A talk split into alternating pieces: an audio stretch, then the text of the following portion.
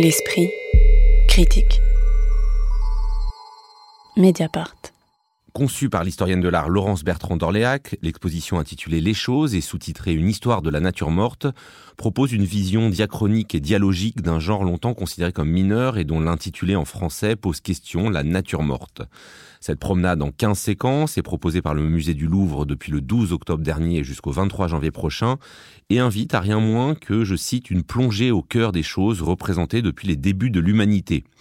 Même si elle obéit globalement à un principe de présentation respectant la chronologie, l'exposition se joue des temporalités en mettant face à face des traces préhistoriques et des œuvres contemporaines, des tableaux du XVIe siècle et des peintures du XXe que produit ce geste qui emprunte son titre à un livre de Georges Perec, mais contrairement au prix Renaudot 1965, vise à montrer les sublimations et métamorphoses des choses qui nous entourent et nous habitent, et non à dénoncer seulement un règne de la matérialité ou du consumérisme, même s'il est aussi question de cela, dans cette exposition à la fois roborative et inventive. Alors dans la première salle de l'exposition, on voit par exemple un relief mésopotamien, un tableau du XVIIe siècle de Georges de la Tour, une œuvre de Christian Boltanski euh, datant du début des années 70 et d'autres œuvres en apparence tout aussi hétérogènes. Ensuite, l'exposition euh, prend un ordre plus ou moins chronologique, mais continue de confronter les époques. C'est sans doute ce qui fait la spécificité vraiment de cette exposition. Est-ce que euh, ce dialogue des époques vous a parlé, Auria Maclouf? Cette exposition est vraiment foisonnante. J'avoue que j'étais hyper enthousiaste à l'idée de la découvrir. Et dès la première salle, mon enthousiasme était toujours aussi grand. Euh, je trouvais ça hyper intéressant de mélanger un peu sur le même plan des reliefs mésopotamiens, un film de Tarkovsky, un film de Buster Keaton, et juste à côté d'un tableau piège de Daniel Spoeri. En revanche, je trouve que cette tension qui est mise en jeu dès le début, elle se dilate assez vite, car euh, si au début tout est un peu mélangé, mis sur le même pied, ce qui fait écho aussi à beaucoup de choses qu'on peut voir aujourd'hui et de pratiques, euh, que ce soit d'Instagram, des réseaux, des images, de ce régime des images dans lequel on est aujourd'hui. Je trouve que ça se dilate assez vite et que l'exposition sait pas trop choisir entre cette approche très chronologique qui suit dans les, dans les salles euh, qui, qui suivent la première salle et, et cette espèce de mise sur le même plan d'énormément d'objets différents. Ça manque de, précision. On parle des choses, mais on voit des objets, on voit d'autres choses encore. C'est jamais très très bien défini. Juste, je voudrais dire euh, que c'est une exposition qui clairement a été le fruit d'un travail de longue haleine, Laurence Bertrand d'Orléac, la commissaire de l'exposition, a écrit un livre qui s'appelle Pour en finir avec la nature morte. Elle a aussi donné un séminaire à Sciences Po où elle est professeure qui s'intitulait Les choses euh, pendant de, trois ans, il me semble, avant l'exposition, où elle invitait quantité de personnalités de champs très différents, de la littérature, de la poésie, des sciences, de la philosophie. Elle était très proche de Bruno Latour par ailleurs.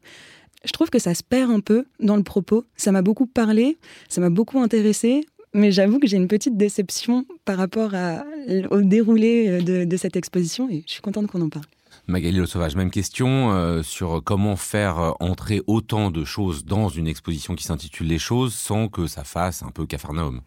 Bah, déjà, il y a une chose, c'est que le sous-titre de l'exposition, c'est une histoire de la nature morte. Et en fait, c'est pas vraiment ce qu'on voit. C'est pas du tout historique, c'est-à-dire que c'est pas chronologique. Et les thématiques sont assez interchangeables en plus. Euh, moi, ce qui m'a manqué dans l'exposition, c'est qu'en fait, on ne pose pas le sujet. Il n'y a pas une réflexion philosophique euh, sur les choses. Moi, c'est un peu ce à quoi je m'attendais.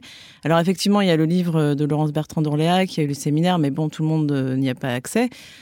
L'exposition se voudrait une réponse, non? Euh, ben justement, en fait, c'est pour moi, c'est un alignement d'œuvres. Il y a 170 œuvres, c'est très très foisonnant, euh, comme disait Auria, mais euh, je pense que le mieux à faire, finalement, c'est d'y aller sans forcément regarder les, les titres des, des, salles thématiques et relier soi-même les œuvres les, les, unes avec les autres, comme c'est souvent le cas dans les expositions collectives. C'est une exposition qui, d'un point de vue conceptuel, est assez décevante, mais par contre, c'est quand même assez fabuleux de voir, de voir des, des œuvres comme celle-ci, comme l'Agnus Dei de, de Baran qui a été prêté exceptionnellement au Louvre, à côté d'un bœuf écorché de Rembrandt. Enfin, voilà, il y a surtout des face-à-face assez extraordinaires. Je voudrais aussi souligner quand même qu'il y a quasiment pas d'œuvres non occidentales. Donc ça, c'est aussi le problème du Louvre qui se considère musée universel, mais on voit que l'universalité euh, s'arrête euh, euh, aux frontières de l'Europe. Et je trouve que c'est dommage d'être obligé d'aller lire le livre pour voilà, entamer cette exposition. Victoria Le Bloc, Salama. Bah, Moi, je suis pas tout à fait d'accord. Euh, je trouve que c'est une exposition en fait qui fait des propositions pour éclater le genre euh, dit suranné, bourgeois, etc. de la nature morte. Et finalement, en fait, ces séquences, elles rythment vraiment, elles scandent vraiment la, progression dans l'exposition. Et c'est des propositions d'entrée pour comprendre ces œuvres. Je trouve que justement, en fait, cette euh, exposition, elle a l'intelligence de s'adresser à, un public qui peut être extrêmement large. Parce que, en fait, les, les, les choses justement qui sont représentées peuvent faire évidemment appel au sens. Évidemment, en fait, on, on peut comprendre tout de suite parce qu'il y a beaucoup d'œuvres figuratives euh, et réalistes. Et ça permet à un public euh, complètement novice d'avoir accès justement à la remise en cause de ce genre et à l'actualisation de ce genre. Et j'ai trouvé vraiment euh, très intéressant. En, en, quoi il pose problème le terme de nature morte? La nature morte, euh, qu'on dit morte euh, en français, a absolument rien de morte et c'est ce le propos de l'exposition, c'est que finalement la, la, les choses sont des échos des faits sociaux qui les ont vus naître euh, à l'époque où ces choses sont représentées.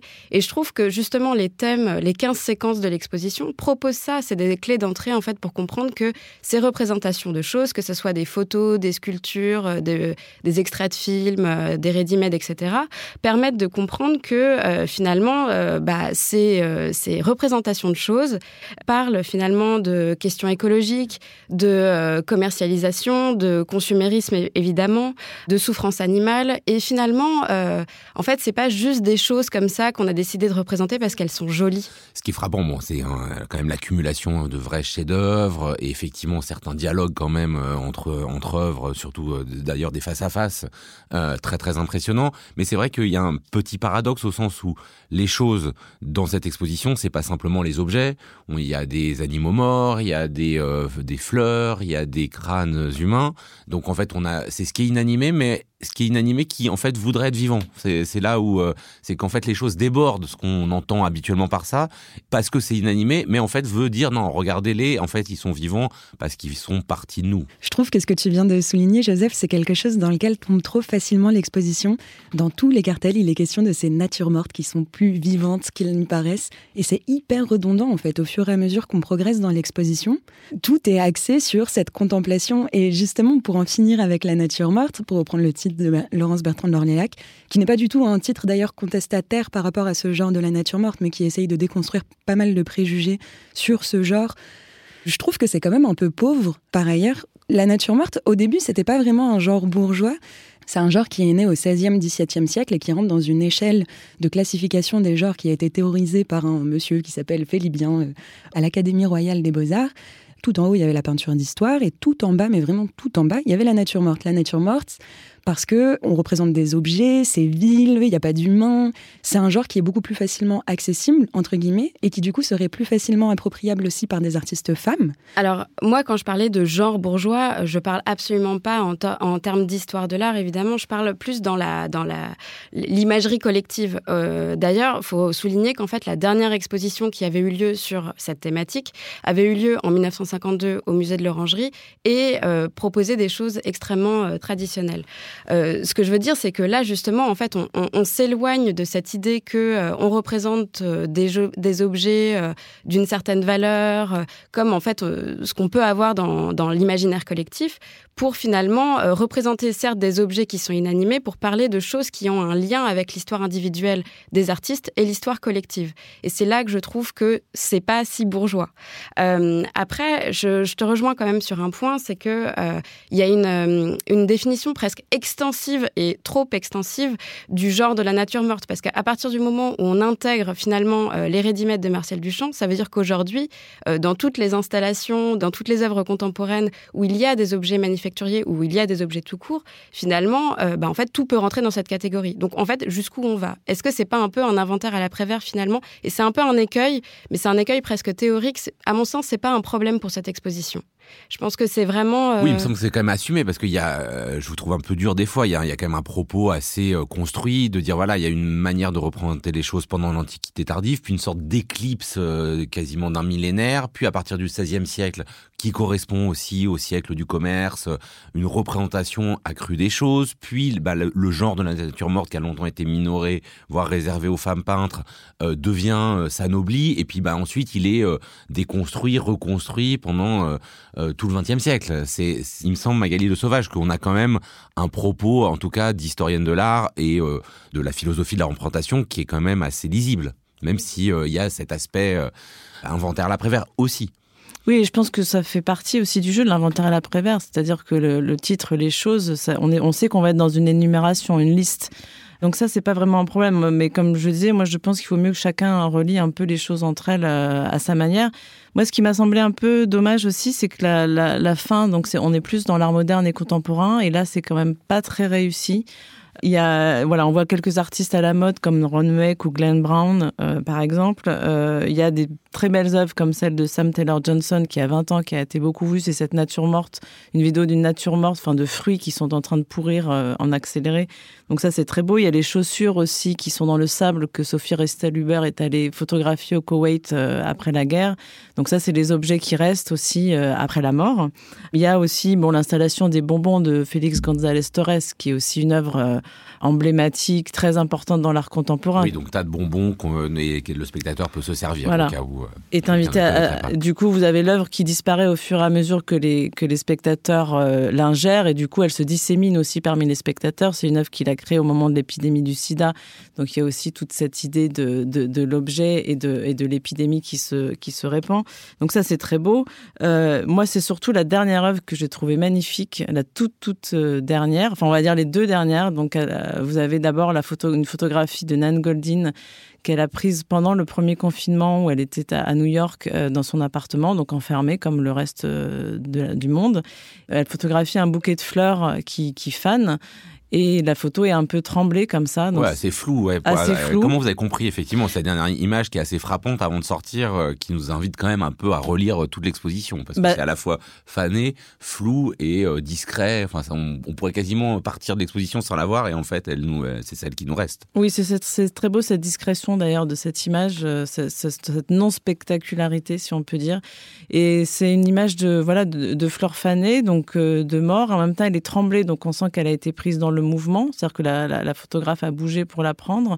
Et je trouve que c'est aussi une image de la stupeur euh, qui nous a tous et toutes saisis à ce moment-là, une espèce de sidération en fait, où on était là, où on, commençait à regarder beaucoup plus attentivement les objets qu'on avait autour de nous, parce que c'est tout ce qu'on avait euh, aussi autour de nous, euh, et que du coup les choses ont pris pendant cette période très très particulière et unique peut-être dans l'histoire du monde global où on a tous fait attention aux choses de manière extrêmement beaucoup plus euh, euh, beaucoup plus précise et, voilà beaucoup plus intime aussi et intense. du doigt ce que serait un monde vidé des humains. Moi, ce que j'ai trouvé aussi très intéressant dans cette photographie, c'est que finalement, on peut ça, ça, peut faire référence au temps de pause. Finalement, on sent en fait que euh, elle, entre le moment où elle a pris la photo et le moment où la photo a été imprimée, en fait, elle a bougé et les choses restent. Et finalement, c'est aussi un peu une métaphore de ce qu'a été cette période-là. C'est qu'on a tous été abasourdis par cette période, parce ce qui se passait, euh, par les événements qui nous ont semblé à la fois très rapides et très lents, et finalement les choses restent.